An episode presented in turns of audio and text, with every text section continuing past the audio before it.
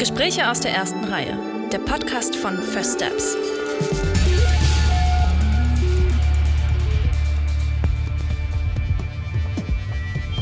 Junge Filmschaffende über erste Schritte, Herzensprojekte und ihr Lieblingskino.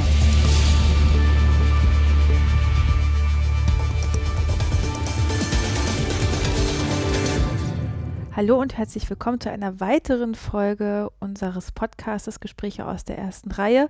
Die erste Folge nach der diesjährigen Preisverleihung. Noch etwas müde, aber sehr glücklich sitzen wir in der Runde, denn du, liebe Jenny, hast dich diesmal mit unserem aktuell nominierten Christoph Gehl im Akutkino in Berlin getroffen und äh, direkt quasi nach der Preisverleihung seid ihr in die Sitze gesprungen und habt euch erstmal sehr gemütlich unterhalten. Wie war das denn so, auch in dem Zustand? ja, ähm, gut, dass du mir schon den Ball zuspielst, weil äh, unser Recap, was wir jetzt gerade aufnehmen, ist äh, ja noch mal einen Tag später.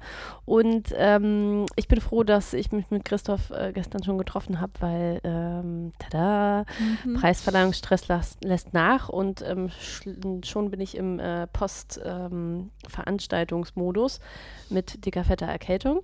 Ähm, dementsprechend bin ich froh, dass wir uns gestern getroffen haben. Aber es war trotzdem auch äh, interessant, weil wir, ich glaube, das hatten wir bisher noch nicht, dass wir uns so schnell mit ähm, einem mhm. Nominierten dann noch getroffen haben. Wir konnten richtig schön nochmal Revue passieren lassen die letzten Wochen. Man muss dazu sagen, dass Christoph ähm, also genau, er ist äh, für Kammer, für sein Kameragewerk, für seinen Abschluss mit Mensch Horst bei uns nominiert gewesen. Und ähm, das Schöne ist, dass er so ein absoluter äh, Vorbild nominiert war, weil er, weil er bei jeder Veranstaltung von uns mit dabei war. Und ähm, das ist natürlich schön, mit ihm dann nochmal so zu schauen, was waren so die Highlights aus seiner Perspektive, was hat ihm, was hat ihm besonders Spaß gemacht. Mm, und ansonsten kann ich nur sagen, dass ähm, ich total fasziniert bin von Christoph, weil er einer der wenigen Kameramenschen ist, die eben im szenischen und im dokumentarischen arbeiten und auch beides so für sich weiter behalten ähm, möchte. Und ähm, ja, ich finde, er hat einen ganz guten Einblick darin gegeben, was so die, die Vorteile von beiden äh, Seiten sind. Und ähm, hat mir zumindest sehr viel Lust auf das Gewerk und auf den Job Kamera gemacht. Ich durfte ja auch schon äh, reinhören und kann sagen, auf jeden Fall ein tolles Gespräch. Christoph ist ja auch wirklich ein sehr angenehmer Redepartner und man hört ihm gerne zu und ich äh, habe auch jetzt mehr Lust auf das Kameradepartment bekommen, aber wir wollen nicht zu viel verraten.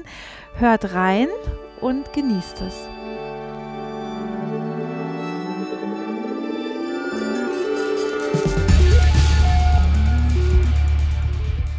Herzlich willkommen zu einer neuen Folge von Gespräche aus der ersten Reihe.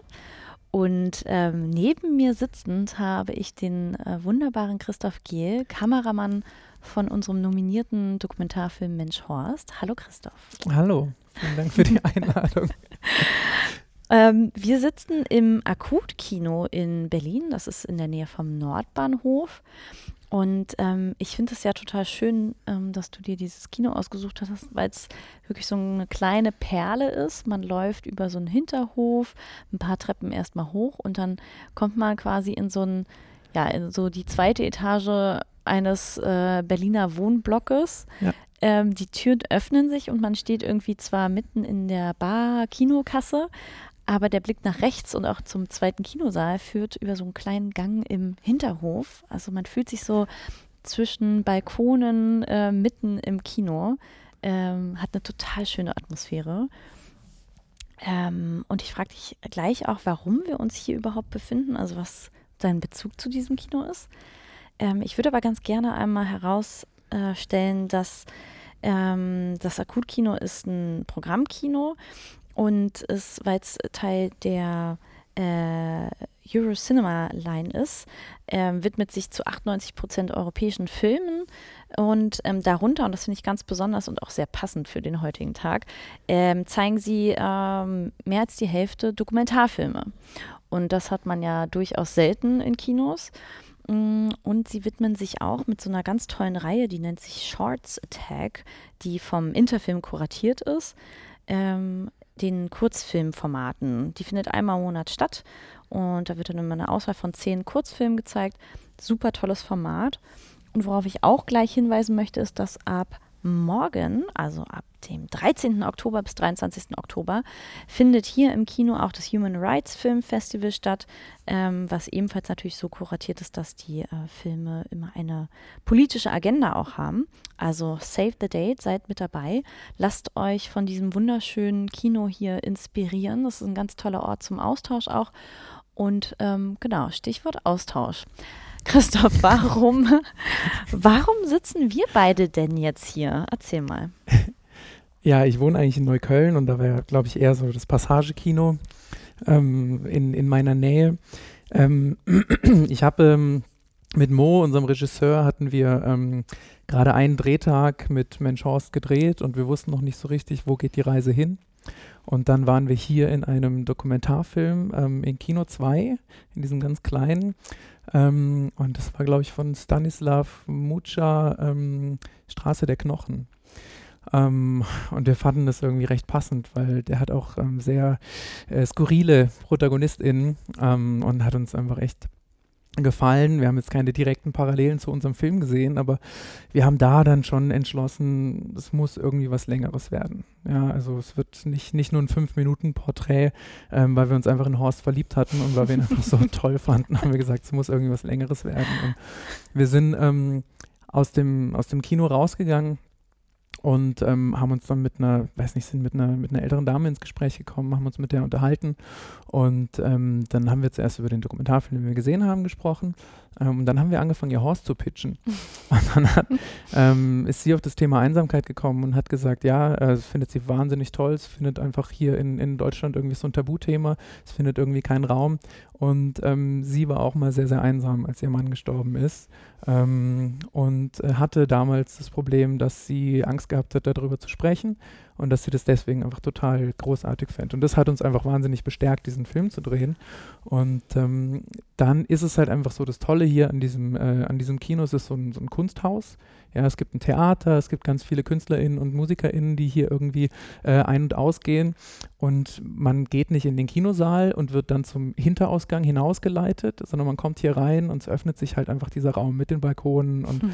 ähm, das ist halt einfach ein ganz anderer Flair und es führt halt einfach zu einem kulturellen und künstlerischen Austausch, genau wie wir eben mit dieser, mit dieser netten Dame da hatten. Ähm, und dann sind wir irgendwie hier rausgekommen und haben gesagt, Mensch, ey, lass mal versuchen, irgendwie einen Trailer zu machen, Gelder aufzutreiben und Horst ein bisschen länger zu machen. Und als wir ihn dann ähm, fertig hatten, lief er innerhalb vom äh, Achtung Berlin Festival ähm, hier im Akut und auch in Babylon. Und hier in diesem wunderschönen Kinosaal hatte er dann seine Berlin-Premiere. Oh, hier hat Horst sein Kino zu Hause gefunden. Das freut mich total, dass wir an diesem Ort sind und ja. auch über Horst natürlich auch noch ganz viel reden werden. Ähm, ich fand es auf jeden Fall gerade eine lustige Vorstellung, wenn ich mir überlege, dass man ähm, hier aus dem Kino rausspaziert kommt und dann irgendwann so um 22 Uhr, wenn irgendwie die NachbarInnen vielleicht auf ihren Balkon sitzen, an einem schönen Sommerabend noch so ein kleines Stößchen einem zuwerfen mit ihrer Zigarette oder so. das ist eigentlich ein total schönes Bild und ähm, natürlich viel charmanter, als man irgendwo auf seiner Hauptstraße rausflanieren muss, ne? Voll, aber es ist auch der, der Punkt, warum ich ins Kino gehe. Ne? Also Kino 2 hier hat, glaube ich, 35 Plätze, ist super klein. Mhm. Ähm, man könnte ja fast schon zu Hause auf dem Beamer einen Film gucken, aber das ist ja gerade das Schöne an Kino, ne? diesen Austausch mit anderen zu haben. Genau, den Ort zu haben, den Begegnungsort. Und ja. wie du schon meinst, das ist eben nicht irgendwie ein großes äh, Multiplex, wo man dann über den Hinterausgang rausgeführt wird, sondern ganz bewusst, du läufst nochmal durch den Ort Kino und äh, bist ja mehr oder weniger durch die, durch die Enge des Raumes auch schon dazu gezwungen, in den Austausch zu gehen. Absolut. Ja. Auch das ist natürlich schon ein kleiner Teaser auf Mensch Horst, die Enge des Raumes. Aber kommen wir doch erstmal, bevor wir uns ähm, mit deinem Abschlussfilm beschäftigen, nochmal so auf deine ersten Schritte zurück. Ähm, du hast ja interessanterweise auch schon ähm, einiges ähm, ja, im Gepäck, sage ich mal. Du hast nämlich als allererstes eine Ausbildung zum Mediengestalter gemacht und ähm, das sogar beim SWR Fernsehen. Das ist jetzt natürlich schon auch eine eigentlich riesig große Station. Äh, dazu alleine könnten wir wahrscheinlich eine ganze Podcast-Folge machen.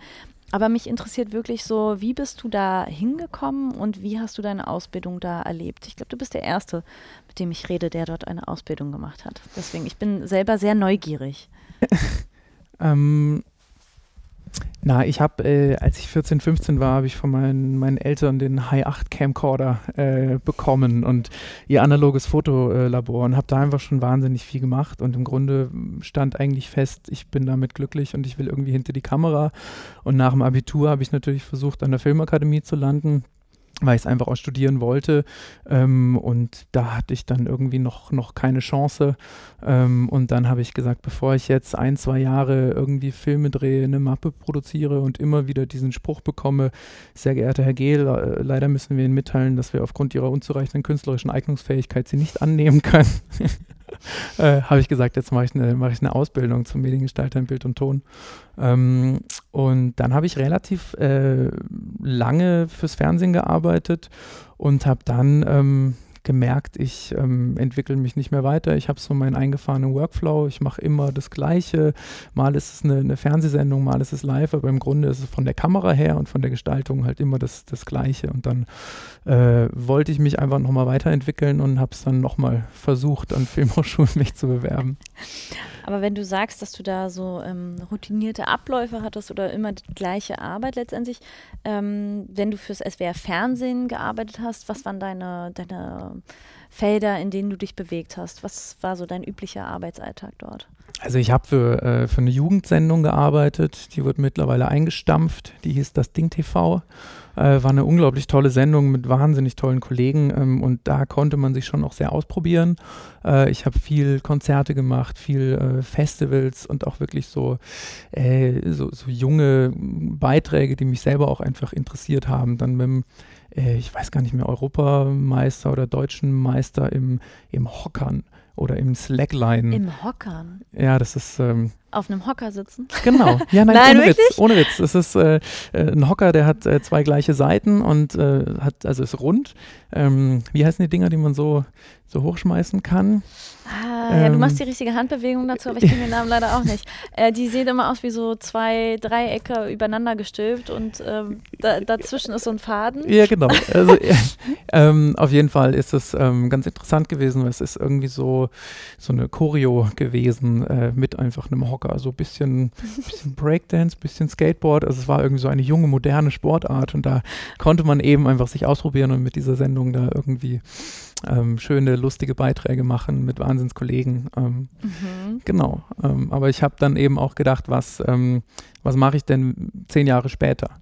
So, was, was habe ich dort dann für eine, für eine Zukunft? Und bei so Fernsehsendungen ist es schon so, wenn das große Sendungen sind, dann hast du halt einfach deinen Regieablauf und dann kriegst du auch ganz genau gesagt, was für eine Einstellungsgröße du eben in der Szene äh, oder in dem Moment zu drehen hast. Und ähm, ich war doch zu kreativ, glaube ich, für diesen oder ich wollte kreativer sein und mm, deswegen habe ich mich da ja, einfach ja, nicht mehr wohlgefühlt. Ja. Das kann ich total nachvollziehen. Und dein, äh, wenn ich mir deine Biografie angucke, dann bist du ja auch weitergewandert und äh, tatsächlich bist du immer nördlicher gerückt, ne?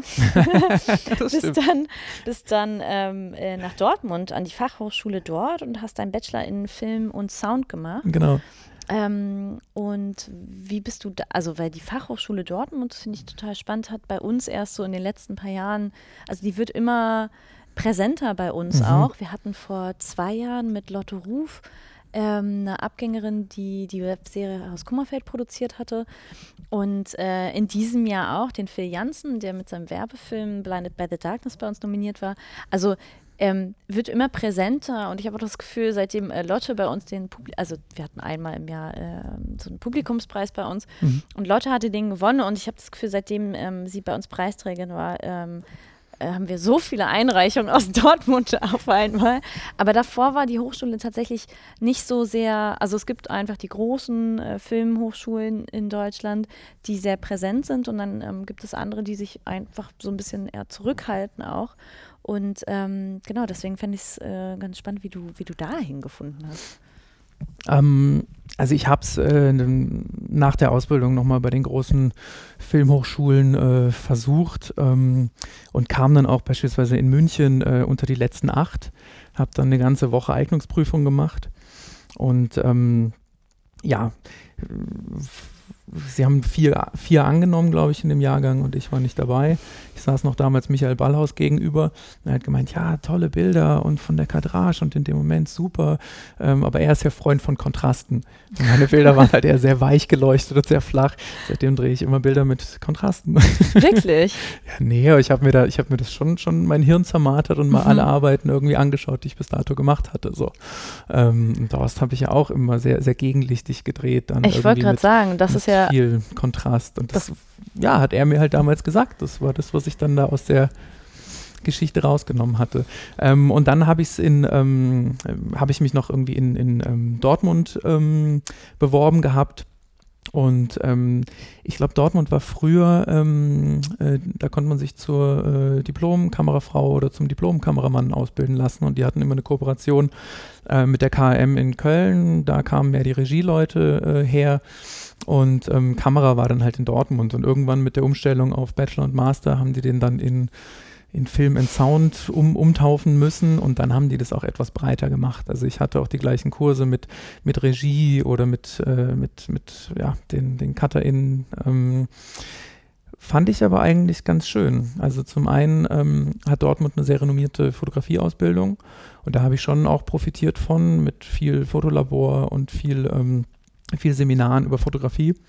Ähm, und dann hatte ich einfach in Dortmund äh, Harald Opel, ein un unglaublich toller äh, Dozent, ähm, der mich wahnsinnig unterstützt hat und wahnsinnig weitergebracht hat. Und ähm, man hat schon gemerkt, es ist halt keine große Filmhochschule, auch vom, vom Budget her. Es ist halt mhm. halt aufgebaut wie eine Fachhochschule. Ne? Die haben halt nicht ihre sechs äh, Ari Alexa im, äh, im Schrank stehen, aber sie haben halt immer versucht, mit, ähm, mit geringen Mitteln äh, das Maximum zu erreichen. Und Harald Opel hat zum Beispiel mal zu mir gesagt, Christoph, du kannst auch einen guten Film mit dem Handy drehen. Ne, also da habe ich, in dem Moment habe ich mit den Augen gerollt und gedacht, boah, Harald, aber im Grunde ist es halt so, ne? Ich wurde da schon auch immer sehr äh, dramaturgisch irgendwie ausgebildet, dass ich auch hinter der Kamera immer versuche, ähm, nicht nur das geilste Bild zu finden, sondern mir zu überlegen, was, was macht Sinn. So. Mhm. Ähm, und ich glaube, das lernst du dann halt auch, wenn du eben weniger Mittel zur Verfügung hast, versuchst du halt in anderen Bereichen dann das Maximum rauszuholen. Mhm. Das heißt, würdest du sagen, dass das ähm, auch ähnlich ist, wie jetzt bei anderen Studiengängen, Universitäten und Hochschulen, dass durch diese breitere Aufstellung du einfach auch ein gutes Gespür für die anderen Gewerke bekommen hast? Also hilft dir das auch jetzt noch in deiner Arbeit? Ich glaube auf jeden Fall. Also während ich das studiert habe, äh, habe ich das gar nicht gesehen.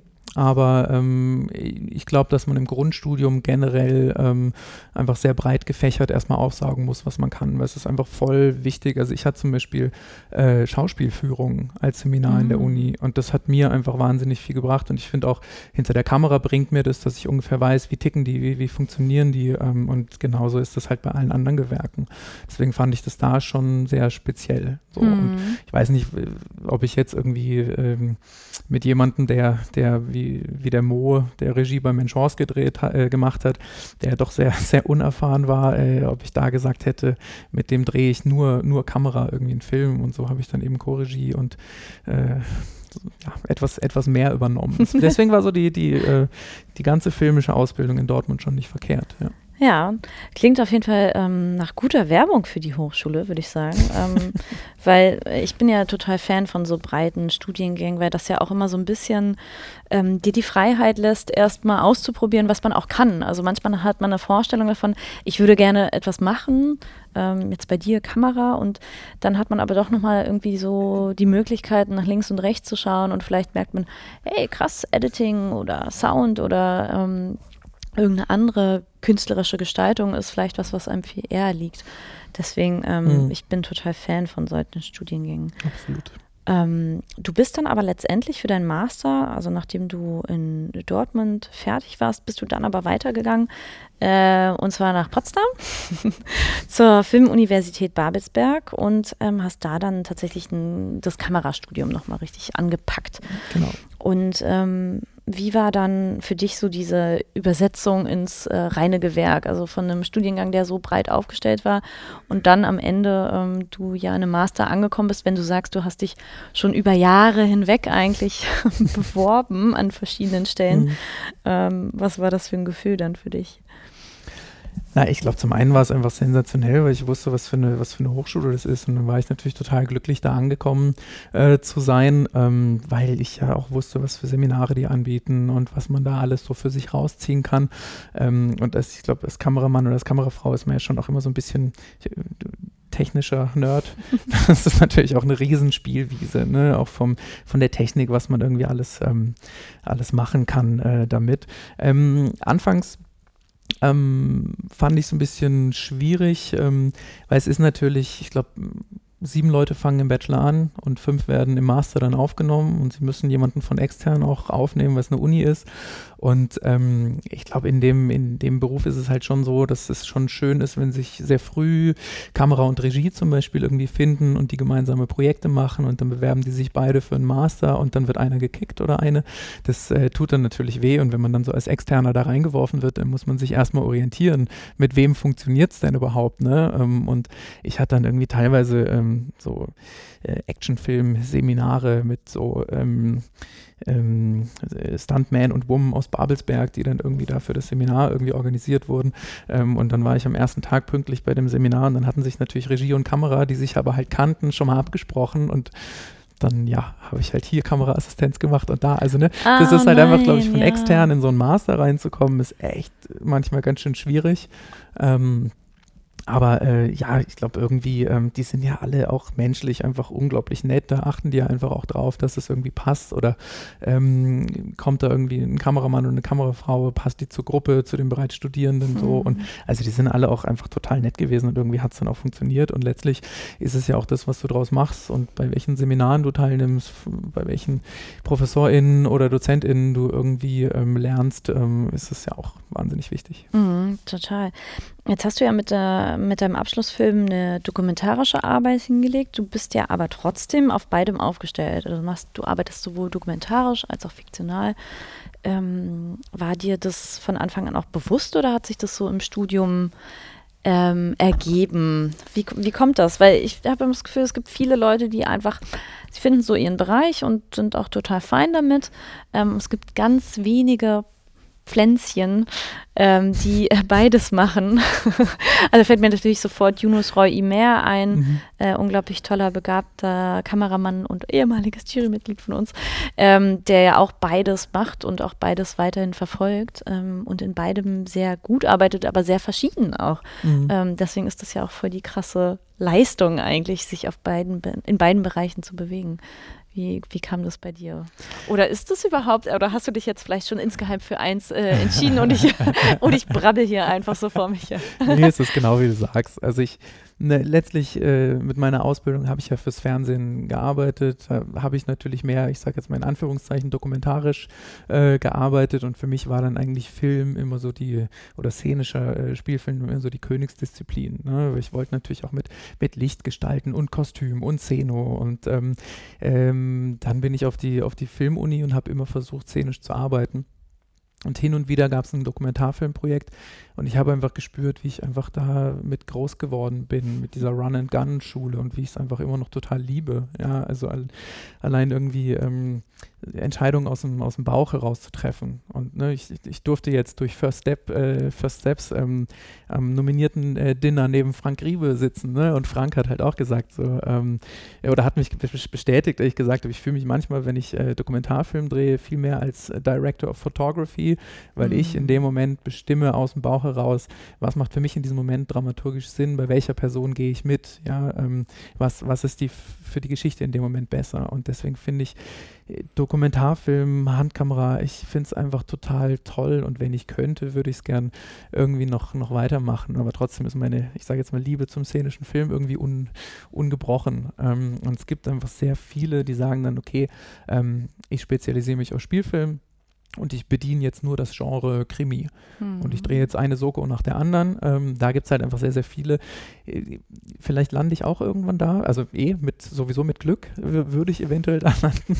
Ähm, aber es wäre trotzdem ähm, schön, beides machen zu können, ähm, weil ich finde, das ist gerade einfach das, das Tolle an dem Beruf, diese Möglichkeit haben, eben nicht kreativ festzuhängen sondern einfach ist es, ist es manchmal, wenn man Werbung gedreht hat, wenn man einen Spielfilm gedreht hat, wenn man ewig eine Szene eingeleuchtet hat zum Beispiel oder, oder 20 Takes von was gedreht hat ähm, oder nur zweieinhalb Minuten am Tag produziert hat, danach rauszugehen, Dokumentarfilm zu machen und einfach laufen lassen, das, das finde ich schon einfach total großartig. Boah, du hast gerade äh, so schön diesen Beruf beschrieben, dass ich direkt Lust bekommen habe, auch Selber zu drehen. Run and Gun. Alleine diese Formulierung. Ich schon so, yeah, geil ich mache Run and Gun.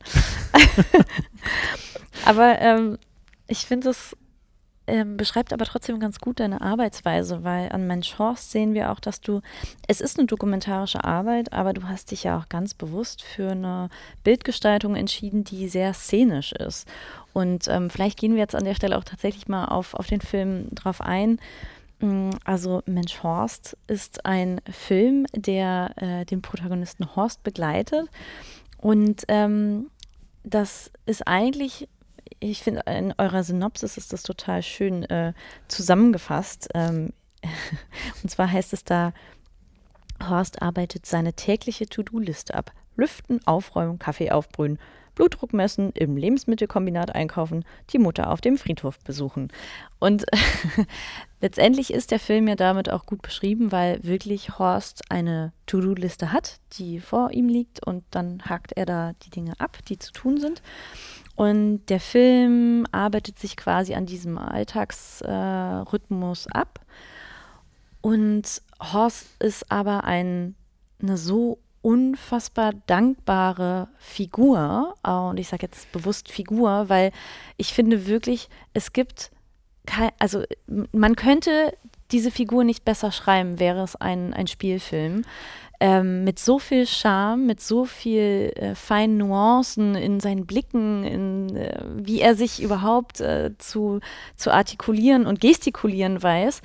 Ähm, dass das ja wirklich ein absolutes Geschenk eigentlich ist, wenn man aus äh, Filmemacher in Sicht äh, auf ihn schaut. Trotzdem ist diese dokumentarische Arbeit von deinen sehr szenischen und wirklich unfassbar tollen äh, Bildern eingefangen, die ich mir auch auf dieser großen Leinwand hier einfach richtig gut vorstellen kann. Ähm, genau, Stück für Stück nähern wir uns ein bisschen dem Inhalt, aber die interessante Frage daran ist natürlich, wie trifft man auf so einen Menschen wie Horst? Also das ist ja absurd. Ähm, das ist auch nicht äh, bei uns hier in Berlin, das spielt ja mitten in einer ostdeutschen Prärie, genau. Prärie an Plattenbauten. Ähm, ich kenne ja nun so ein bisschen die Geschichte, aber erzähl doch mal, wie äh, du und Mo, ähm, der Regisseur, zu Horst und diesem Projekt gefunden habt. Genau. ähm, ja, Mo und ich kennen uns noch ähm, damals von der, von der gleichen Schule, auf der wir Abitur gemacht haben, äh, kommen beide aus Freiburg. Ähm, und als ich nach Berlin bin für die, für die Eignungsprüfung in Babelsberg, hat er mich natürlich auch äh, unterstützt. Ähm, und da, glaube ich, damals schon so ein bisschen Blut geleckt. Und ähm, Mo hat ähm, äh, in diesem Stadtteil ähm, gearbeitet, hat ein äh, soziales Projekt betreut und hat in diesem Stadtteil ähm, letztlich ein Café von Arbeitslosen für Arbeitslose gemacht. Ähm, und ähm, ja, in diesem Stadtteil ist halt einfach wirklich nichts los. Also da gibt es halt noch eine, eine Dönerbude, ähm, aber äh, es gibt im Grunde gar nichts und es wird zurückgebaut und die Häuser werden abgerissen. Ähm, und diese Idee fand ich total schön, ähm, dass man da irgendwie ein Café macht. Zum einen können sich alle was dazu verdienen, zum anderen sitzen sie nicht in ihrer Wohnung, sondern haben sich einfach äh, äh, oder, oder können sich finden. Ähm, und ursprünglich war der Gedanke, ähm, ich finde das Projekt irgendwie toll und er hat gefragt, ob ich einen Imagefilm für dieses Projekt, für eventuell die nächste Förderung, weil es das natürlich ein gefördertes Projekt machen könnte. Und dann ähm, bin ich mit ihm in diesen Stadtteil gefahren und habe gesagt, ja, okay, cool. Und habe aber einfach diese Kulisse gesehen ähm, und das hat mich dann schon einfach nochmal noch mal mehr mitgenommen. Und dann wollten wir eigentlich ein, äh, ja, ein Porträt über dieses Café machen, am, am, Beispiel von drei Leuten und auf einmal stand Horst vor uns. Und ähm, dann wollten wir Horst eigentlich in diese Arbeit einbetten und dann ähm, sind wir zu Horst an einem Tag nach Hause. Und da war ich natürlich ähm, völlig baff. Also das war wirklich, ähm, also zum einen ist Horst einfach von seiner Mimik und Gestik, der ist einfach one in a million, der gehört im Grunde vor die Kamera. Ja? Mhm. Also es war einfach wahnsinnig viel Glück, dass, dass Mo ihn da äh, entdeckt hatte. Ähm, und dann ist aber auch einfach dieser erste Schritt in die Wohnung, werde ich nie vergessen. Ich habe gedacht, wer hat das denn hier ausgestattet? Also es, war, es sah wirklich so aus, als wäre wär eine Szenografie vorher da gewesen, hätte einfach auch zu seiner Geschichte, was er so erzählt, Figuren aufgestellt, Kuscheltiere. Äh, es hat halt einfach so gepasst und dann haben wir gedacht, okay, vielleicht machen wir mal nur den Film Horst. Erstmal. Horst würde einfach alle anderen ProtagonistInnen sowas von in den Schatten stellen, dass man ihm die ganze Zeit in den Lippen hängen würde und sich fragen würde, nein, ich will jetzt auch nicht zu der anderen Person im Film, ich möchte bei Horst bleiben. Deswegen glaube ich, war das eine absolut richtige Entscheidung von euch. Und ähm, jetzt habe ich es noch nicht erwähnt vorhin, aber das Besondere ist ja, ähm, und wenn man den Film gesehen hat, dann weiß man sofort, was ich meine. Wenn diese Haustür aufgeht ähm, ich kann mir deinen Gesichtsausdruck förmlich vorstellen, weil nicht nur die Ausstattung, sondern ja auch der Raum an sich, also die, die, die kleine Größe des Raumes. Mhm. Ähm, das sind insgesamt 32 Quadratmeter seiner Wohnung. Und ähm, das macht ja nicht nur was äh, mit ihm als Menschen, sondern in dem Fall beim Filmemachen auch was mit euch. Und ähm, Dazu frage ich dich natürlich gleich noch ganz viel.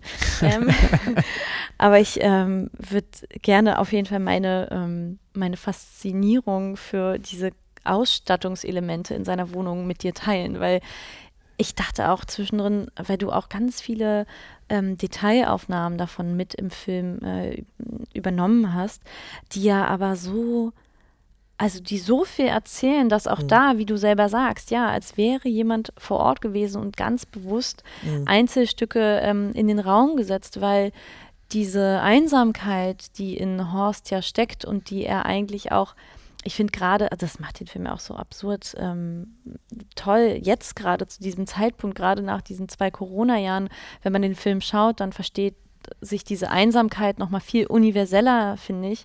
Und ähm, dann gibt es aber immer diese kleinen, ja, ob Kuscheltiere oder Bilder oder ähm, ja, was es auch sei, es gibt immer so von allem zwei. Ja.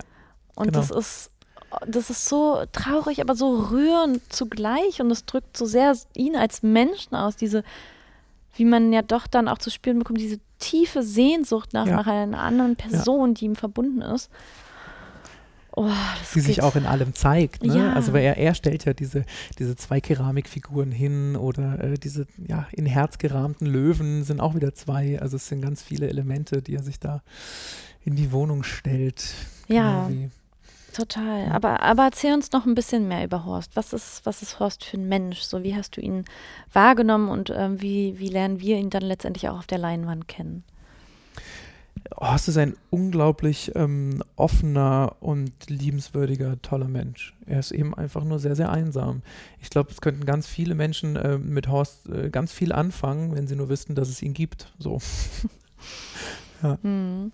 Und wie kommt das zustande? Weil der Ort ist ja auch ein besonderer, also da, wo ihr euch bewegt, also jetzt meine ich in dem Fall nicht äh, die Wohnung, sondern der Ort an sich ist ja auch besonders, weil ähm, ich weiß nicht, ähm, ja, fehlende Arbeitsplätze wahrscheinlich, ähm, immer mehr Menschen, die wegziehen.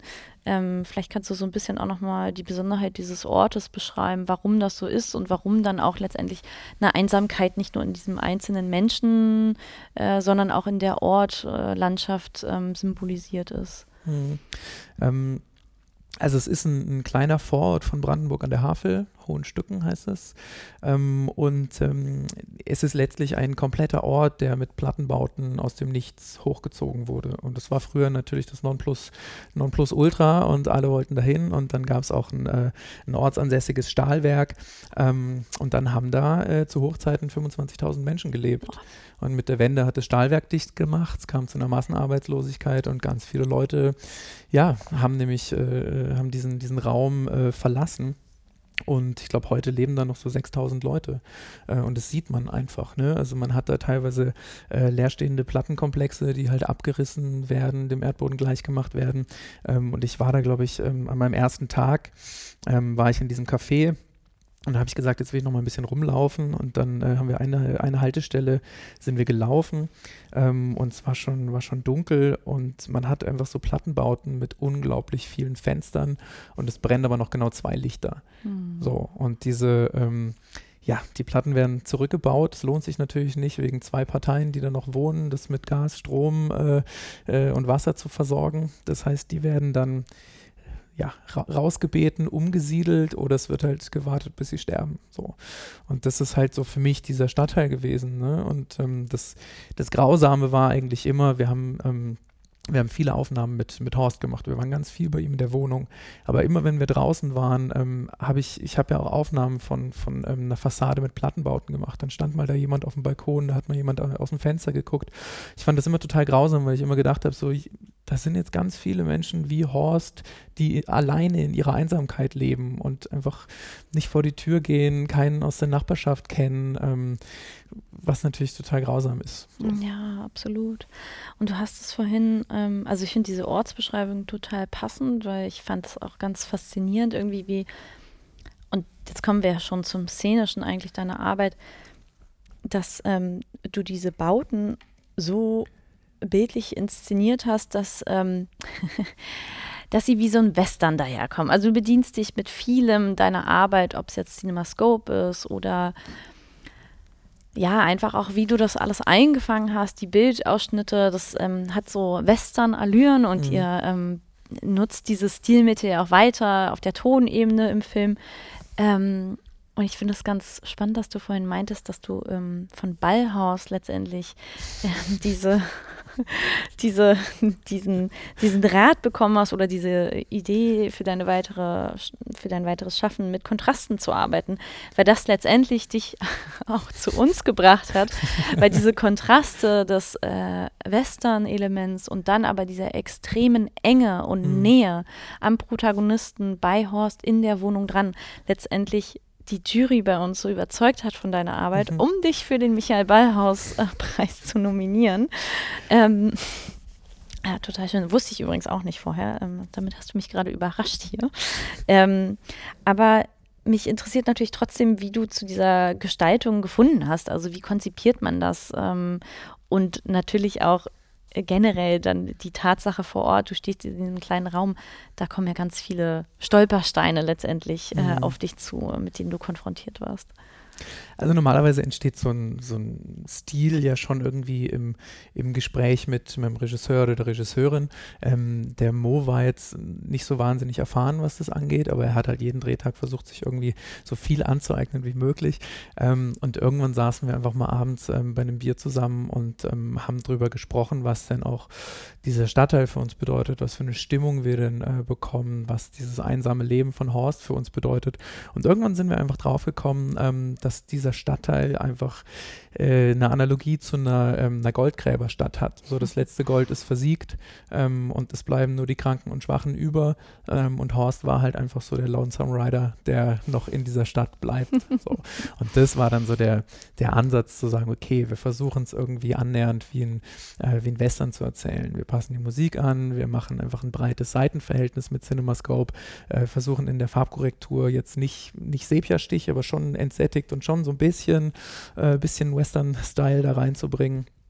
Ähm, ja, und dann, ähm, also die erste oder die einzige Ansage, die mir der, der Mo, der Regisseur, wirklich gegeben hat, war, er will keine äh, verwackelte Handkamera. äh, und das ist natürlich gut und ähm, das war eigentlich auch so der, der Punkt, den ich auch gesehen habe, dass ich da, ähm, ich, zum einen darf ich mich in, auf dieser Enge des Raumes, ich glaube, das Wohnzimmer hat äh, 18 Quadratmeter, dann stehen dann noch äh, Tisch, ähm, Bett, äh, Sofa, Sessel, Schrankwand. Also da war wirklich wahnsinnig wenig Platz, sich überhaupt zu bewegen. Ähm, und dann zu sagen, ich gehe da mit irgendwie einem Stativ rein, du schränkst dich ja unglaublich ein. Ne? Aber wir haben es äh, zwei Drehtage versucht und es hat einfach tatsächlich sehr gut, sehr gut hingehauen, dass wir das annähernd ähm, szenisch ähm, drehen. Also es war einfach ein Experiment Moment, um zu gucken, ähm, können wir so einen Dokumentarfilm nicht auch so ein bisschen szenisch umsetzen. Und ähm, dadurch, dass Horst eben seine immer wiederkehrende Tagesliste hat, war das dann einfach annähernd möglich, weil ich eben immer wusste, wo wird er als nächstes hingehen. Als nächstes äh, macht er Musikzeit. Da weiß ich alles klar, er setzt sich jeden Tag eine Stunde lang in diesen Sessel ähm, und ich kann mich mit der Kamera schon einrichten und dann kommt er ins Bild und ähm, so hat es dann funktioniert. Wichtig war einfach, dass wir draußen wirklich so westernmäßig diese Weite der Landschaft zeigen. Ähm, und auch diese Plattenbauten zeigen in wirklich ganz großen Totalen. Ähm, und in der Wohnung wollten wir ihm einfach sehr nah sein, weil ich glaube, das ist einfach das, ähm, das, was den Film auch ein Stück weit ausmacht, so diese Nähe zum Protagonisten. Ähm, das war einerseits natürlich wahnsinnig, wahnsinnig schwer, so mit zwei Leuten äh, oder manchmal noch mit Ton mit drei Leuten auf diesem Raum. Ähm, aber ähm, ja, es hat sich, hat sich gelohnt und irgendwie haben wir es auch hingekriegt.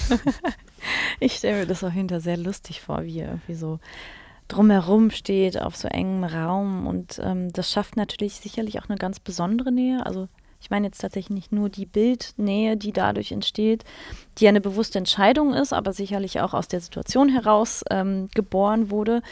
Mm, aber ich erinnere mich an diese Szene im Bad beispielsweise mhm. und das Bad ist ja, also ist ja noch kleiner und ähm, da denke ich mir, das muss doch auch so absurd manchmal gewesen sein, oder? Also gerade in so Momenten wie im Badezimmer, was äh, an und für sich ja schon eine sehr intime Situation ist, mhm. wo man sicherlich bei einem Spielfilm eh manchmal sogar ein Closed Set oder sowas machen würde.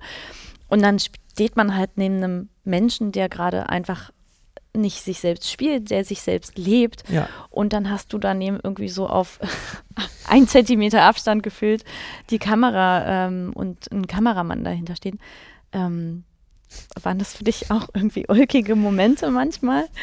Also es war irgendwie ähm, generell so ein bisschen schwer reinzufinden. Also der Mo hatte glücklicherweise schon, schon länger Kontakt zu ihm. Ähm, aber ich bin am Anfang erstmal hin, äh, nur Kaffee trinken äh, mit Horst und, und den Leuten in dem Café. Ähm, und dann habe ich das nach und nach aufgebaut. Bin mit einer Fotokamera hin, das mal später, habe die Fotos mitgebracht, ihnen gezeigt, ähm, bis wir dann erst bei Horst in der Wohnung standen. Und ähm, am Anfang ist es natürlich total schwierig, weil man muss ein gewisses Stück Distanz, muss man einfach immer durchbrechen, dass man da einfach ähm, ja, genug Vertrauen bekommt und auch eine gewisse Akzeptanz. Äh, auf so kleinem Raum war es dann irgendwann echt schwierig. Also ich meine, das Badezimmer ist die Badewanne und dann sind dann noch plus eineinhalb Quadratmeter vielleicht. Äh, und ich bei der Einstellung, wo er sich rasiert zum Beispiel, da ähm, klebte ich äh, auf, der, auf der Toilette mit, mit Akku und Rücken zur Wand und ich konnte auch gar nicht mehr weiter weg. Und das Interessante daran ist aber, ähm, hätte ich den Raum gehabt, dann wäre ich weiter weg. Ich hätte natürlich den Anstand mhm. gehabt, ihn einfach wirklich eine gewisse Distanz auch zu geben, weil er, er macht da gerade Körperhygiene, ja, und das ist ein Dokumentarfilm und das ist letztlich ein fremder Mensch gewesen, in Anführungszeichen. Ähm, aber durch, diesen, durch diese Enge des Raumes war ich quasi gezwungen. Und ähm, ich glaube, dem Film tat es dann auch ganz gut, halt auch im Badezimmer diese Nähe vielleicht hier und da mal zu haben. Ne? Total. Also, also nicht nur, dass es ähm, bildlich dem Film so gut tut, aber du merkst natürlich auch, also ich als Zuschauerin bin natürlich die ganze Zeit davon beeindruckt und natürlich frage ich mich die ganze Zeit auch Wahnsinn, wie habt ihr das hinbekommen? Und ähm, bin einfach mega davon fasziniert, dass ähm, ihr anscheinend so eine enge Bindung zueinander hattet, dass euch Horst einfach auch diesen Raum gegeben hat. Und ähm, ja, wie du schon sagst, einfach in so einem intimen Moment jemanden Fremdes dabei zu haben, das ist, ja, es, also es ist in meinem Kopf eine sehr ulkige Vorstellung, mhm. einfach diese Konstellation, aber ich finde es schon auch sehr überraschend ähm, und ähm, finde es dann auch, ja, zugleich einfach so, so schön, dass dass so ein Mensch so offen, trotz ja. seiner Einsamkeit, so offen und zugänglich ist und so nahbar. Ähm, das heißt, wenn man es wirklich will, sind diese Menschen ja wirklich nahbar und erfahrbar. Und Absolut. Ähm, das ja. macht es dann ja nochmal doppelt ähm, tragisch Traurig einfach. Im, im Grunde, ja. Ja. ja. Ähm, aber genau diese emotionale Bindung, ähm, da würde ich jetzt gerne nochmal auf so deine, deine Rolle des äh, dokumentarischen Filmschaffenden eingehen, weil man hat ja da also wirklich eine, eine extrem große Verantwortung auch. Ne? Man ja. tritt einfach in so ein Leben von einem Menschen ein. Jetzt habt ihr auch hm, zwei Jahre, über zwei Jahre hinweg mhm. immer, immer, mal wieder, wieder. gedreht, genau. Mhm. Das heißt, ihr habt ja eine sehr intensive Zeit miteinander gehabt. Und gerade wenn jemand wie Horst so seinen Alltag ablebt oder ähm, abarbeitet, ähm, stelle ich mir die Zeit danach wahnsinnig schwer vor. Also wie tritt man dann aus so einer Konstellation letztendlich auch wieder raus und wo sind die Momente, wo man wieder miteinander agiert? Also wie geht es euch beiden letztendlich, also dir und Mo damit? Du meinst jetzt jedes Mal, wenn wir, wenn wir beim Drehen da waren und dann wieder in unsere, unsere Leben zurück. Na, letztendlich eigentlich so nach dem Drehen, ne? Also die Zeit mhm. dann danach. Der Film, klar, der Film geht weiter, der findet seinen Weg und ähm, aber Horst ähm, bleibt ja letztendlich in seinem Milieu zurück und ähm, das stelle ich mir immer so wahnsinnig schwer vor oder fand das in meinem Studium, wo ich viele Interviews geführt habe und auch über längere Monate Mhm. mit Menschen zusammen agiert habe, fand das dann immer sehr Mhm. Schwer, irgendwie diese Bindung, die man in sehr kurzer Zeit aufgebaut hat, dann wieder mm, doch auch loszulassen, weil es eben auch professionell ist. Ne? Man, man distanziert sich ja einfach automatisch, aber man hat trotzdem diese emotionale Bindung und, und eine gewisse Verantwortung ja auch, dass man Ja. sich einfach so rein droppt und dann wieder rausgeht. Absolut. Also wir haben, äh, wir sind, wir haben dieses äh, Projekt zwar beendet, wir haben den Kontakt zu Horst aber einfach gehalten, weil gerade zu den letzten Drehtagen hin äh, hatten wir dann so eine intensive Bindung, ähm, dass er uns dann, der hat überhaupt gar kein Geld, aber er hat uns dann irgendwie den letzten Drehtagen immer einen Kuchen gebacken zum Beispiel. Ne? Also wir, ähm, äh, da war es auch dann richtig und gut, dass wir einfach irgendwann, dass sich diese Distanz aufgebrochen hat. Es war zwar ähm, sehr, sehr schwierig, ähm, dann die letzten Tage mit ihm zu drehen, weil er ist halt ein sehr, sehr einsamer Mensch und das Highlight ist halt einmal die Woche die Krankenschwester, die für fünf Minuten äh, kommt und seine Tabletten sortiert, aber ähm, sonst ist der Film ja eigentlich eher geschnitten wie ein Actionfilm. Ne? Also auch so eine Freundin, die kommt dann halt vielleicht alle drei Monate mal vorbei. Ähm, und sonst führt er eben ein sehr, sehr einsames Leben und es war immer ein absolutes Highlight, wenn wir kommen. Und ähm, deswegen haben wir einfach auch noch äh, weiterhin Kontakt mit ihm. Ja, also Horst, äh, wir hatten so eine intensive und, und tolle Zeit. Und ich meine, Einsamkeit ist ja eigentlich letztendlich kein kein großartiges Thema. Also es ist ja eigentlich sehr, sehr einfach äh, zu Mhm. beheben, eben indem wir jetzt irgendwie Horst anrufen und mit ihm telefonieren. So. Ähm, das Schwierige ist dann eher, das, das halt regelmäßig zu tun und das in unseren Alltag dann einzubinden. Weil wenn, wenn ich mit Horst rede, dann wird es halt auch eine Stunde. Weil ich kann ihn halt auch nicht abwürgen, ne? Also wenn, wenn dann das Kind schreit oder so. Ja, klar. Ähm, Total verständlich. genau, nee, aber das war uns einfach wichtig, dass wir da äh, trotzdem weiterhin Mhm. mit, mit ihm äh, Kontakt haben. Und jetzt natürlich die eine Frage, die, äh, also mein Team hat mir mit auf den Weg gegeben, aber du musst den Christoph unbedingt fragen, was denn mit dem Horst ist, wie es dem geht Mhm. ähm, und äh, genau. Ähm, ja, einfach, was macht der Horst so gerade? Also Horst geht's ähm, gesundheitlich leider einfach gar nicht gut. Ähm, wir haben seitdem wir abgedreht haben, ähm, war jetzt das ein oder andere Mal im Krankenhaus und ist einfach nicht, nicht sonderlich ähm, fit. Er hat jetzt tatsächlich aber seinen Lebensmut einfach nicht verloren und durch dieses ähm, Café, was, was Moda mit seinen KollegInnen ähm, äh, ins Leben gerufen hat, dadurch kennt er jetzt ein paar Leute aus der Nachbarschaft. Wir haben auch damals, ähm, nachdem wir Horst den Film das erste Mal in der Wohnung gezeigt haben, haben wir für ihn äh, in diesem Stadtteil, ähm, äh, in diesem Café letztlich äh, Horsts eigene Premiere gehabt. Dann kamen da irgendwie Leute von der Stadt und Bürgermeister und Co. Äh, und da war Horst natürlich Voll der Star. voll der jetzt. Star und hat halt Kontakte geknüpft. Ne? Und seitdem jetzt irgendwie sein Hund gestorben ist, geht er nicht mehr Gassi. So. Das heißt, er, er trifft halt wirklich keine Leute, ko- kommt schlecht mit Leuten ins Gespräch. Ähm, und da ist sowas natürlich total, Hm. total grandios. Und auch, äh, dass der Film jetzt seit, ähm, seit letzte oder letzte Woche im, im RBB lief, ähm, jetzt irgendwie äh, in der ARD-Mediathek zu sehen ist, ähm, kriegt er auch einfach die Leute, die ihn so ein bisschen kennen, die schreiben ihm dann mal. Oder die sagen. mal Wie schön, ja, Hallo. weil der Horst im Fernsehen war. ja. Ach, du musst ihm auf jeden Fall ganz liebe Grüße, unbekannterweise von meinem ganzen Team ausrichten. Das mache ich gerne. Da freut er sich. wirklich alle Fans von uns und ähm, wir können den Film auf jeden Fall nur äh, allen Zuhörenden da draußen ans Herz legen. Die Frage ist natürlich, ähm, wenn unsere Folge schön rauskommt, ähm, dann ähm, ist leider unser Programm, ähm, der Film lief natürlich äh, auch bei uns im, innerhalb unseres Rahmenprogramms äh, um die First Steps Awards äh, den ganzen September, ähm, jetzt bis Anfang Oktober ähm, bei unserem Partner Behind the Tree. Das heißt, ähm, hoffentlich haben viele, die jetzt zuhören, den Film auch schon gesehen. Aber wenn äh, sie nicht in den Genuss gekommen äh, sind, wäre natürlich die Frage, was wäre die nächste Möglichkeit? Gibt es ein Festival oder gibt es einen anderen Ausblick für diesen schönen Film, wo man den Film nochmal schauen kann? Ähm, die Festivals haben wir jetzt, ähm, haben wir jetzt äh, durch. Da liefen wir auf recht vielen und haben gesagt, wir, wir belassen es jetzt mal dabei und äh, bringen den Film jetzt ins Fernsehen. Und jetzt ist er noch relativ lange sogar in der ARD-Mediathek zu sehen. Also alle, die noch nicht Horst äh, ge geschaut haben, ähm, können das nochmal tun. Sehr gut. Das ist doch ein super Ausblick, äh, den wir natürlich auf jeden Fall gerne in unseren Shownotes auch verlinken werden. Ähm, ich finde es ja ganz spannend, du hast ähm, eben auch mit diesem Dokumentar, also es sind ähm, 44 Minuten ist der Film. Mhm. Das heißt, ähm, der hat schon mal ein sehr interessantes Format für einen Kameraabschluss. Es ist kein Langfilm und es ist kein Spielfilm. Ähm, also sperriger hättest du es nicht machen können.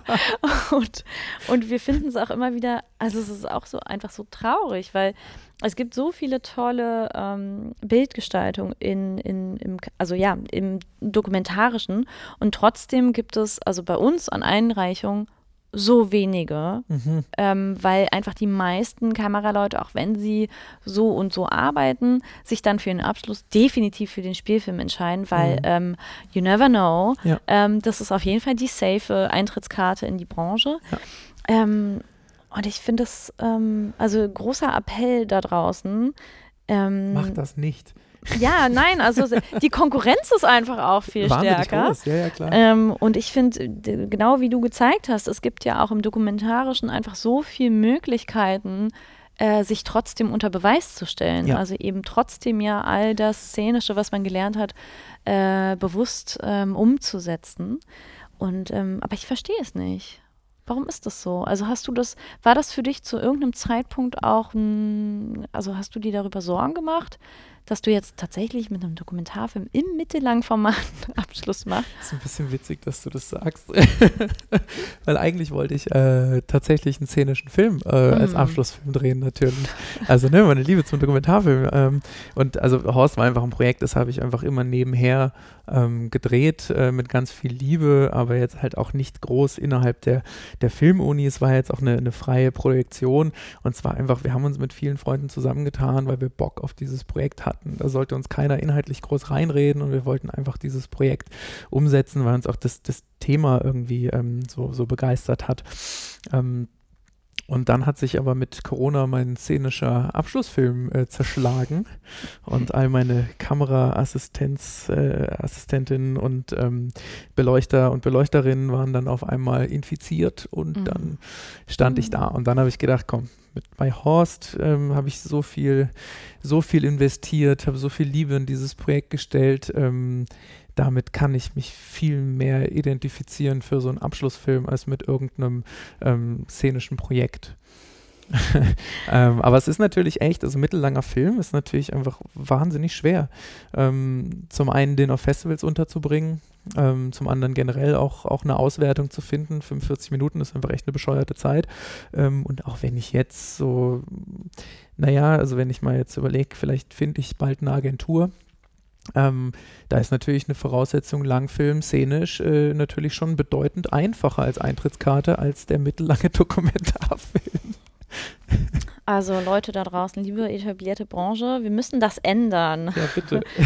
Die Studierenden brauchen ihre freie Entfaltung und den Mut zum Experiment und das auch ähm, seitens Eintritt in die, in die Branche. Ja, also ich habe jetzt auch äh, gehört, dass sich ähm, Ludwigsburg, München und Babelsberg, glaube ich sogar, ähm, dass sie sich absprechen, ähm, dass man keinen Langfilm mehr in, innerhalb des Studiums produziert, was halt einfach auch mit dem Budget im Studium ähm, einen Langfilm zu drehen, das geht einfach nicht. Also ja, ich habe als Bachelorabschluss Abschluss äh, einen Langfilm gedreht und das war das, also es war Kamikaze einfach. Es war echt ähm, sehr, sehr, sehr lange Arbeitszeit und wir haben uns zerfleischt. Naja, ähm. und es bringt einen ja auch dann automatisch dazu, also mal abgesehen von den ganzen Finanzierungsschwierigkeiten, ja. ähm, die existieren und je mehr Langfilme produziert werden, desto schwieriger wird dann auch die Finanzierung im, in der Gesamtmasse all der Abschlussfilme.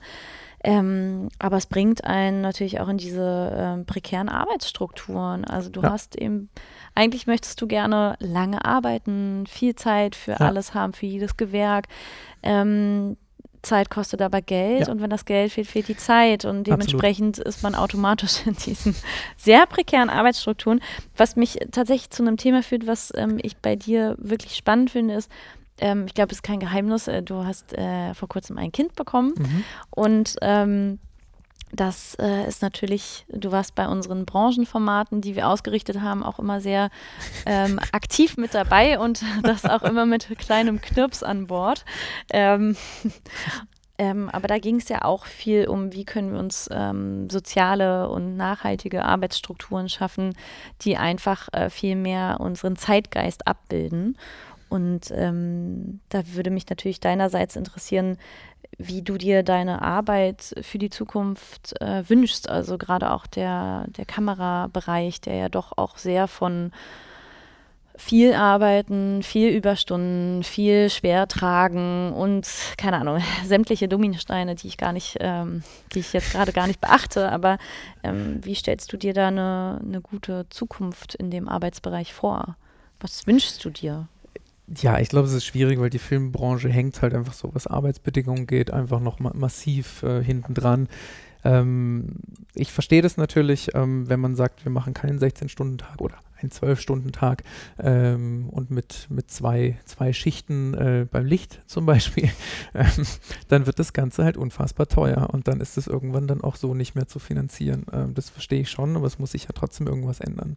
Ne? Also ich muss also jetzt gerade sagen, okay, ich, äh, ich drehe jetzt Werbung oder ich unterrichte jetzt hier an der Filmhochschule ähm, damit ich eben jetzt gerade so die erste Zeit mit meinem zwölf Wochen alten Sohn eben genießen kann. Ja? Ähm, und dass ich jetzt halt nicht einfach schnell zwei Wochen, äh, zwei Monate weg bin für einen Film. Ähm, aber im Endeffekt sehe ich es leider nur mit, mit Geld zu lösen. Mhm. Ähm, aber also nichtsdestotrotz, ich will, ich will natürlich trotzdem irgendwie äh, Langfilme drehen, ja. Also weil das, also ich liebe Film zu sehr, um jetzt zu sagen, ich äh, drehe nur Sachen, von denen ich mich finanzieren kann oder mhm. ich drehe nur eine Werbung nach der anderen. Ich glaube, damit bin ich dann auch nicht glücklich.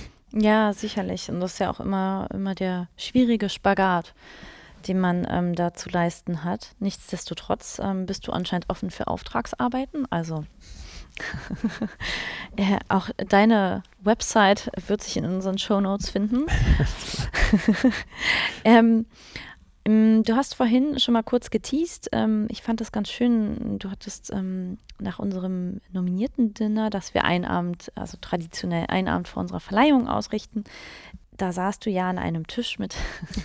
An einem total großartigen Tisch, wo ich eigentlich gar nicht mehr weg wollte. genau das Konzept, muss man dazu sagen, von diesem Abend ist nämlich, dass unsere Nominierten ähm, zusammensitzen mit äh, verschiedenen ExpertInnen aus der Branche und ähm, äh, zu jedem Gang, es gibt drei Gänge, zu jedem Gang wird gewechselt. Das heißt, man sitzt erst an einem Tisch, dann am zweiten und dann am dritten Tisch. Ziel ist natürlich, so viel wie möglich in Kontakt zu kommen mit äh, verschiedenen Menschen aus der Branche. Mm, jetzt hattest du aber das äh, Glück und den Fluch zugleich, dass du gleich an deinem ersten Tisch ganz happy warst und nicht weg wolltest. Warum? Genau. ähm, ja, mein äh, mein erster Tisch, da saß ähm, äh, rechts saß äh, Kameramann Frank Riebe und mir gegenüber äh, äh Bo, der da ne-, Netflix und, und Co. gedreht hat. Und das war einfach ähm, von 0 auf 100 so ein tolles, liebes, herzliches Gespräch, dass als das Glöckchen klingelte nach 40 Minuten, habe ich gedacht, nein, lass mich doch kurz hier sitzen. Ich hätte auch äh, noch den ganzen Abend da bleiben können, weil die einfach, es ist halt dann schon irgendwie was anderes, wenn man in so einer Atmosphäre solche Menschen trifft, weil es halt einfach von 0 auf 100 herzlich, hallo, ich bin Frank, hallo, ich bin Bo und zack, äh, startet das Gespräch und man kann einfach wirklich sehr, sehr intim und alles einfach fragen. Und das finde ich ist halt auch super wichtig, auch an eurem First Steps Award einfach wahnsinnig wichtig, dass es nicht nur die Preisverleihung gibt, sondern einfach dieses komplette äh, Programm mit Branchentalks und diesem großartigen Dinner. Ich hoffe, irgendwann habe ich länger Zeit als 40 Minuten. Was war denn äh, für dich etwas, was du. Äh, ich wär, hätte ja gerne Mäuschen gespielt. Ich saß mhm. aber am Tisch mit. Ähm, also, ich will mich gar nicht beschweren. Ich saß am Tisch mit äh, erst Nina Haun und Albrecht Schuch und dann mit Florence Kasumba. Ähm, aber ähm, ich hätte ja auch gerne bei euch Mäuschen gespielt, weil ich habe ja auf jeden Fall immer großes Herz für Bildgestaltung und ähm, bin auch totaler Frank Riebe-Fan. Deswegen gib mir ein bisschen Spirit rüber.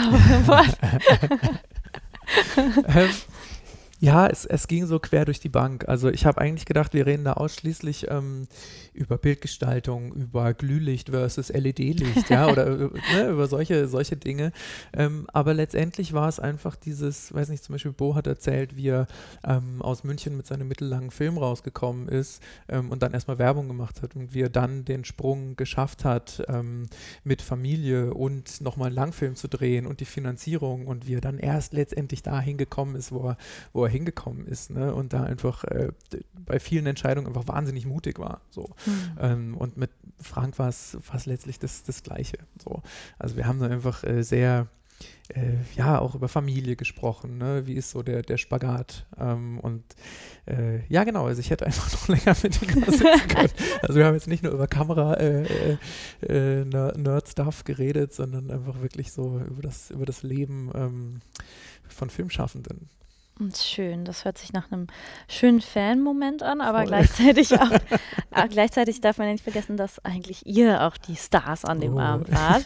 ähm, genau, ganz wichtig, weil ähm, die ExpertInnen geben uns danach immer das Feedback, dass das für sie immer so ein ganz besonderer Abend ist, einfach nochmal mit jungen Filmschaffenden auf so mhm. einer, in so einem sehr intensiven Austausch letztendlich zu sein und eben nicht auf den üblichen Veranstaltungen, wo man dann doch immer nur so zwischen Häppchen und Zigarette und Sektglas äh, miteinander kurz ins Gespräch kommt. Ähm, deswegen umso schöner, dass du den Abend für dich auch noch mit im Herzen trägst. Ja, bin ich euch sehr, sehr, sehr dankbar auf jeden Fall. Das war toll. Ähm, genau, und ansonsten ist ja auch, ähm, also ich bin tatsächlich auch noch ein bisschen äh, erschöpft und mitgenommen, äh, weil, weil äh, wir uns jetzt gerade ähm, gerade mal zwei Tage, drei Tage nach der Preisverleihung sehen und ah, das ist wieder so ein, ein typisches, ich glaube, das kennen alle, die im Filmischen arbeiten, oder zumindest stelle ich es mir so vor, weil bei uns in der Veranstaltungskulturbranche ist es wie so ein Filmprojekt. Man arbeitet mhm. sehr viele, sehr, sehr viele Monate darauf hin und ähm, manches davon sind ja auch Früchte, die jetzt erst ähm, irgendwie zur Schau gestellt werden konnten, die Anne und ich irgendwie vor zwei Jahren als Ideen hatten, dann irgendwie pausieren mussten mhm. durch die Corona-Jahre und jetzt hat man endlich irgendwie wieder groß äh, Preisverleihung ausrichten können. Und dann ist es halt plötzlich vorbei. und, und, dann. Und die Spannung fällt und man fällt in ein dunkles Loch. Ja, genau. Nein, ganz so und man nicht. fällt, naja, man fällt in so ein, man versackt so in so einem, in so einem Loch und äh, merkt erstmal, dass man körperlich unglaublich erschöpft ist. Und ähm, genau, dementsprechend bin ich froh, dass wir unser Gespräch hier im Kinosessel führen. und ich mich die ganze Zeit auch auf der Armlehne ein bisschen abstützen kann. Ähm, aber ja, wie war denn deine Woche so? Wie hast du die noch so durchlebt? Und ähm, ja. Ach, es war total schön. Es war natürlich wahnsinnig aufregend. Ähm, wir hatten jetzt erst äh, eine Woche lang äh, die Branchentalks und dann war natürlich äh, das äh, Nominierten-Dinner war toll, die Preisverleihung war toll, auch nochmal der Brunch in der, in der Deutschen Filmakademie. Ähm, auch einfach nicht nur ähm, alle äh, ExpertInnen zu treffen, sondern auch einfach alle anderen Nominierten war natürlich auch schon toll. Ne? Ähm, einfach zu gucken, was machen die ähm, und mit denen zu quatschen. Und es sind ja auch einfach alle total tolle Menschen. Also wir waren irgendwie ja nie, wir sind ja nie an den Punkt gekommen, wo wir irgendwie Konkurrenten waren oder irgendwie in Konkurrenz standen, äh, was einfach immer so, so nett, offen und herzlich war. Ähm, ich habe so, man hört es an meiner Stimme, ich habe so wahnsinnig viel gequatscht die letzten Tage. Äh, ich glaube, heute Abend halte ich dann auch irgendwann mal die Klappe. Aber es war natürlich toll, äh, wahnsinnig viel Anspannung dann auch. Ähm, erstmal, okay, ich treffe Frank Griebe. dann, okay, vielleicht muss ich irgendwie auf die Bühne und vor, wie, viel, wie viele Leute waren da? Keine Ahnung, vor so und so vielen Leuten irgendwas sagen. Äh, 700, 800, 700, wir haben noch nicht 800, ganz ja. die Auswertung, aber ja. Also war auf jeden Fall sehr, sehr aufregend, aber auch wahnsinnig schön. Vor allem einfach ähm, einen Ort zu haben, wo man einfach von 0 auf 100 ähm, einfach Leute anquatschen kann, ohne eine große Hürde zu haben, ohne zu denken, oh mein Gott, der ist so toll und macht dies und das, sondern einfach völlig, völlig frei, einfach mal auf irgendwelche Leute zuzugehen und voll zu quatschen. Also das war an dem Abend aber wirklich toll. Ich glaube, das ist das, was man auch ähm, am ehesten von diesem Abend mitnehmen konnte und auch äh, einfach immer wieder sagen muss, dass ihr als äh, junge Filmschaffende immer einfach fragen solltet, immer ansprechen solltet, immer schreiben solltet und ähm, da einfach gar keine Scheu entwickeln mhm. braucht, weil ähm, letztendlich seid ihr diejenigen, die sich ja irgendwie neu präsentieren, die neues Potenzial mitbringen und ähm, alle sind auf euch ja genauso gespannt und ähm, wollen ja auch mit neuem Potenzial arbeiten, mhm. dementsprechend äh, gar keine falsche Scheu entwickeln und ähm, immer gut in den Austausch kommen, weil gerade auch ja diese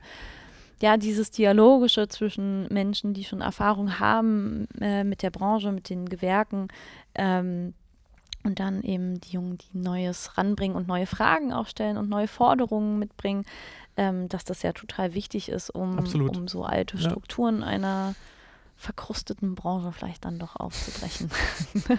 ja, ist die Frage, ob das immer gelingt, aber ähm, ja, ich meine, ich glaube, Bo, ähm, Bo und Frank haben sich das erste Mal kennengelernt, als Bo irgendwie äh, Regiepraktikum gemacht hat bei irgendeinem Film von, von Frank, ne? Und äh, so haben die sich damals kennengelernt. Es ist halt nur einfach schw schwierig, an solche Leute ranzukommen, wenn man dann nicht sagt, okay, ich mache jetzt eine Kameraassistenz oder äh, versuche nochmal ein Kamerapraktikum zu machen.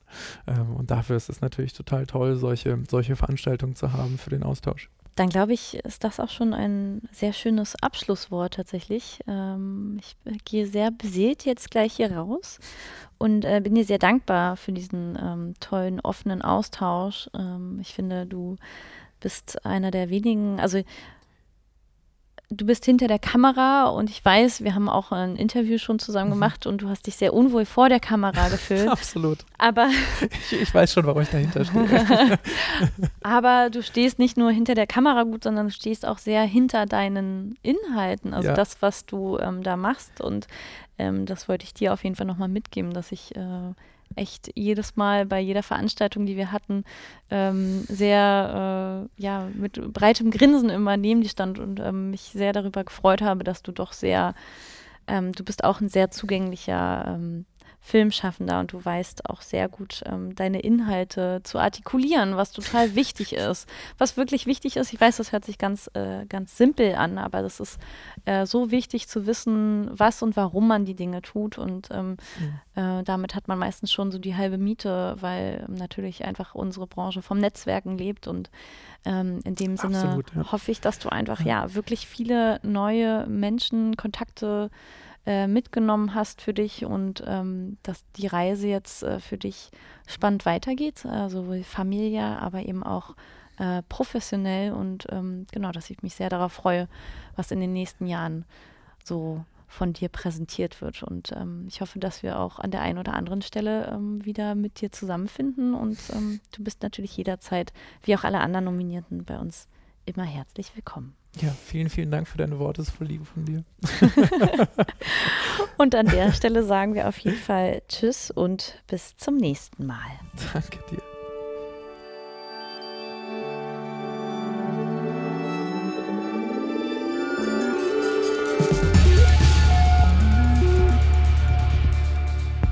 Wir hoffen, euch hat diese Folge auch so viel Spaß gemacht wie uns. Schreibt uns doch eure witzigsten oder skurrilsten Erlebnisse in eurem Lieblingskino einfach unten in die Kommentare oder auf unserem Insta-Kanal. Wir freuen uns drauf und hören uns zur nächsten Folge im Podcatcher eurer Wahl.